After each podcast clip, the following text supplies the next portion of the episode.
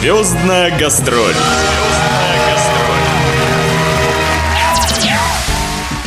Здравствуйте, дорогие радиослушатели! У микрофона Наталья Пигарева. В эфире программа «Звездная гастроль». 18 декабря ушедшего года легендарная рок-группа «Назарит» дала долгожданный единственный концерт в зале развлекательного центра «Роллер-Дром». А за несколько часов до него рок-музыкант, основатель знаменитой шотландской группы, ее бессменный бас-гитарист Пит Эгню и его очаровательная переводчица Ксения стали гостями эфирной студии «Радио СВ», где ответили на вопросы моих коллег, корреспондентов отдела новостей Владимира Баскова и Анны Осташкиной. Лучшее из их интервью в этой программе. Звездная гастроль. Первым вопросом моих коллег стал, чем так покорила музыкантов Камчатка, что они возвращаются сюда вновь и вновь. Нынешний приезд уже четвертый по счету. Мы были здесь уже три раза. Я думаю, что это четвертый раз. Боюсь ошибиться. Мне это место запомнилось тем, что оно очень далеко от любого места на Земле. Я звоню своим друзьям и прошу найти это место на карте Камчатку. Они находят это место и спрашивают, ты действительно там играешь в рок-н-ролл? Это отличное место, чтобы играть здесь свою музыку. Когда мы приехали приехали сюда первый раз, мы вообще не знали, на какую реакцию зрителей рассчитывать. Реакция была очень хорошая. Если вы помните, Назарет была первой группой, которая приехала в Россию играть эту музыку. Камчатская публика оказала всемирно известной группе достойный прием. Впрочем, как и во всем мире, Назарет действительно до сих пор популярная и востребованная группа, несмотря на большой стаж существования, и имеет поклонников во многих уголках земного шара, в том числе и на нашем полуострове. А началось все в далеком 1961 году в шотландском городе Данфермлин, где наш гость Питер Игню основал группу The Shadows.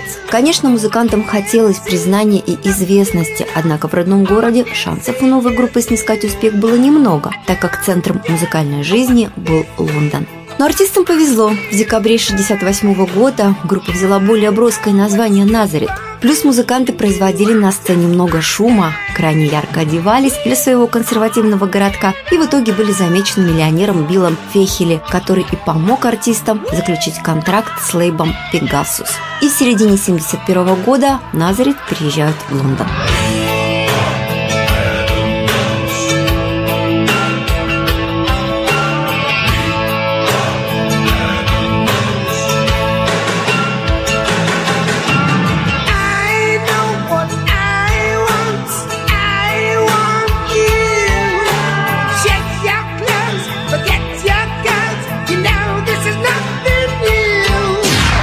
Звездная гастроль.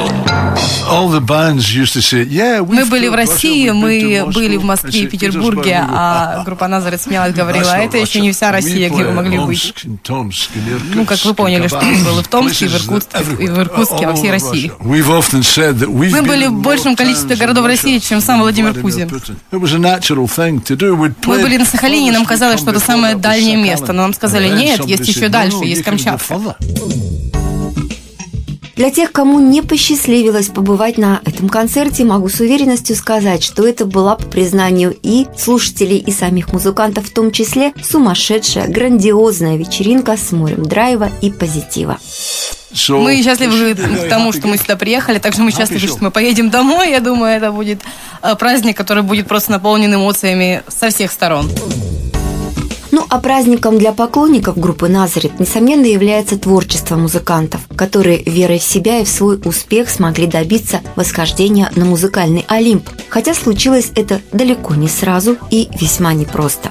В 1972 году Назарит было предложено играть на разогреве Deep Purple, находившейся на вершине популярности в их американском турне. Гастроли в Соединенных Штатах прошли очень успешно, после чего с выходом третьего альбома Назарит наступил переломный момент в их творчестве. Группа обретает популярность в Европе и Японии. В британских хит-парадах альбом занимает 11 место. Многие композиции становятся хитами и исполняются группой на гастролях и по сей день. К назаре приходит и коммерческий успех.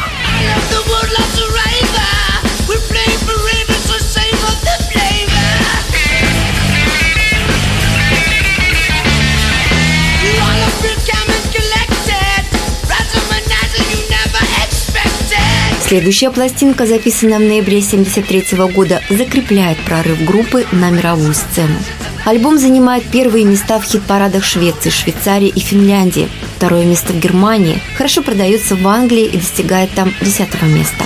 В последующие годы у группы были и большие взлеты, и времена простое. Менялись музыканты и продюсеры, но неизменным оставалось одно – верность своему призванию. Несмотря ни на какие сложности, основной костяк группы Дэн Маккаферти – вокал, Мэнни Чарлтон – гитара, Дэрил Свит – ударные – продолжали записывать студийные альбомы и гастролировать по миру. В начале 90-х группа впервые посетила СССР, сыграв шесть аншлаговых концертов в Москве в Олимпийском. В следующем году состоялся более обширный тур по СССР, включивший в себя 12 концертов в Москве и 10 концертов в Ленинграде, которые собрали по 22 и 16 тысяч зрителей на каждом. And it's funny, you know, because when we what, what, when we come to play in Russia, all the, the concerts in Russia are at 7 o'clock, 7.30. Uh, насколько мы знаем, в России всегда рано начинаются концерты, сравнительно часов в 7, но вот сравнительно с Бразилией, там всегда начало в 11-12, но мы предпочитаем начинать по российскому времени, это более для нас удобно и комфортно. Звездная гастроль. Наш гость рассказала о том, чем, кроме гастрольной деятельности, сегодня занимается группа. Речь шла о записи нового альбома, а также поделился планами на будущее и даже размышлял над вопросом, чем бы он стал заниматься, если бы в его жизни не было музыки. You know, we're working on uh, songs at the moment. Да, сейчас именно в, этот, в это время, в этот момент мы работаем над новыми песнями. Конечно же, э, мы планировали это делать, когда еще был Дэн Маккаферти, э, но потом его не стало в нашем, в нашем коллективе, мы перестали работать над этим, но теперь у нас есть новый солист Карл, он просто замечательный, он отлично работает, концентрируется на музыке, поэтому с ним у нас большое будущее и, конечно, новые песни. У меня была отличная жизнь, я делал и делаю то, что люблю, и получаю за это деньги деньги, что может быть в принципе лучше, да. И если бы у меня была вторая жизнь, я бы обязательно выбрал то, выбрал бы карьеру профессионального музыканта. Uh, that doesn't happen to everyone, you know. So, um, no, I can't think. Если бы я хотел иметь много денег, я бы, наверное, выбрал карьеру футболиста. Be a professional musician, you know. Ну, я футболист, так сказать, не очень-то удачный. Зато он потрясающий бас-гитарист, чьей виртуозной игре до сих пор рукоплещут многие площадки мира. Он начал выступать в группах чуть ли не с 13 лет. Помимо альбомов Назарет, Эгнию участвовал в записи сольных работ Дэна Маккаферти. Кстати, можно даже говорить о семейной династии музыканта. С 99 -го года в группе Назарет играет сын Питера, барабанщик Ли Эгнию. Среди российских поклонников группы существует легенда, согласно которой Пит Эгню родился в СССР с именем Петр Огнев, но эмигрировал в молодости в Великобританию. Сам Эгню, признаться, неоднократно опровергал эту информацию. Да, действительно, это жизнь очень тяжелая и напряженная, но это работа, мы это выбираем как нашу профессию. Но поскольку я хочу быть рядом со своей семьей, я взял своего сына как барабанщика. У нас есть свои определенные взгляды на музыку, конечно же, как у всех творческих людей, но мы как-то находим консенсус, и все у нас в творчестве получается отлично.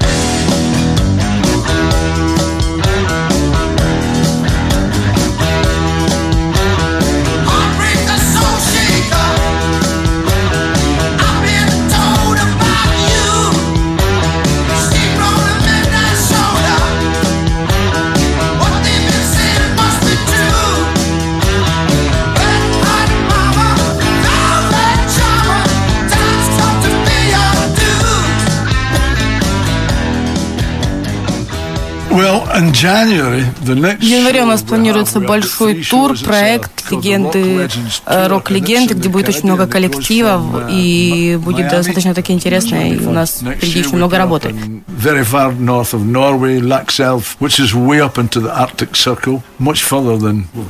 Мы также планируем поехать в Арктику, это намного дальше, чем Россия, планируем Бразилию и снова же, конечно же, в Европу. В завершении интервью Пит Эгню пригласил всех на концерт Назарет и поблагодарил Радио СВ и всех его слушателей за это интервью. Спасибо.